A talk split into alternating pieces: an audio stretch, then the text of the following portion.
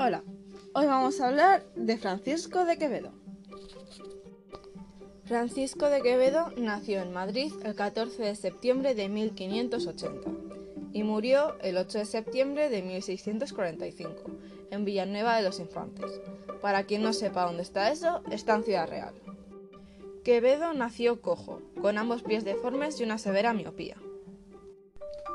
Los padres de Francisco de Quevedo desempeñaban altos cargos en la corte, por lo que desde su infancia estuvo en contacto con el ambiente político y cortesano. Estudió en el Colegio Imperial de los Jesuitas y posteriormente en la Universidad de Alcalá de Henares. Y cuando la corte se traspasó a Valladolid, en la Universidad de Valladolid. Y fue allí, en la Universidad de Valladolid, en donde conoció a su gran rival, Luis de Góngora. Cuando Quevedo llegó a Valladolid, no era el único escritor que había en esa ciudad, así que tuvo que hacer méritos para hacerse notar. ¿Y cómo hacía méritos Quevedo? Pues igual que lo hacían el resto de escritores, atacando a sus congéneres. Y uno que era fácilmente atacable era Góngora. Así que así es, la rivalidad de Quevedo y Góngora la comenzó Quevedo.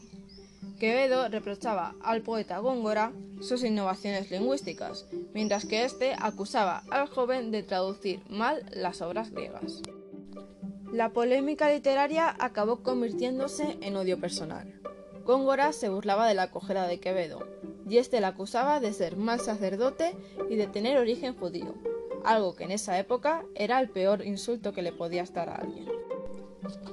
Su rivalidad era tal que hubo un momento en el que Góngora se arruinó y tuvo que vender su casa y vivir de alquiler.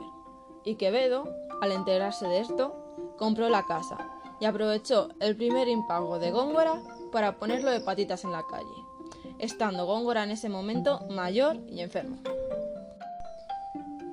Siguiendo con la vida de Quevedo, en 1606, siguiendo a la corte, se instaló en Madrid donde continuó los estudios de teología e inició su relación con el duque de Osuna, a quien Francisco de Quevedo dedicó sus traducciones de Anacreonte.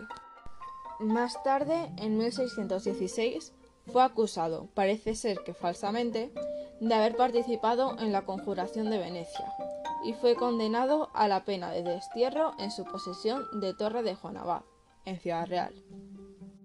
Sin embargo, pronto recobró la confianza real con la ascensión al poder del conde duque de Olivares.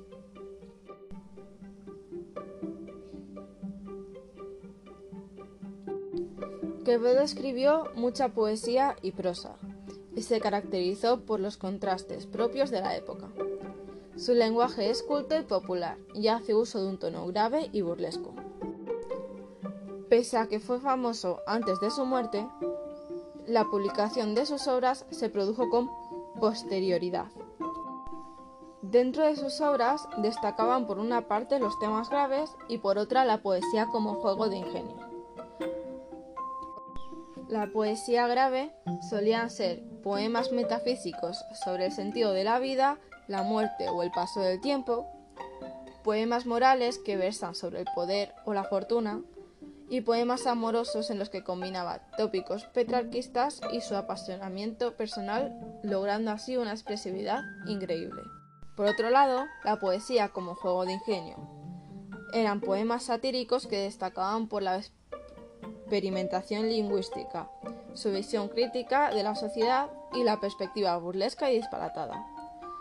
Los temas eran muchos de los que hablaba, pero en su mayoría son sátiras sobre Góngora. Una de las cosas que más hicieron famosas fue su poesía satírica y festiva. Se hicieron famosos sus escritos festivos, como los opúsculos en que parodiaban las premáticas de la época o sus burlas literarias contra el culterarismo y otros vicios de la expresión poética. Y os preguntaréis, ¿qué es un opúsculo? Pues un opúsculo es una creación de tema literario o científico que tiene una expresión reducida. Vamos, que es corto. Una cosa que hay que destacar de su manejo de los recursos literarios es el empleo de metáforas originales, bien con una finalidad embellecedora o degradante. También llama la atención el uso inusual que hace de los tipos de palabras, utilizando, por ejemplo, verbos con valor sustantivo y sentido diferente del original. Recurre también frecuentemente a los juegos de palabras a través de la hipérbole, la antítesis, paradojas y polisemias.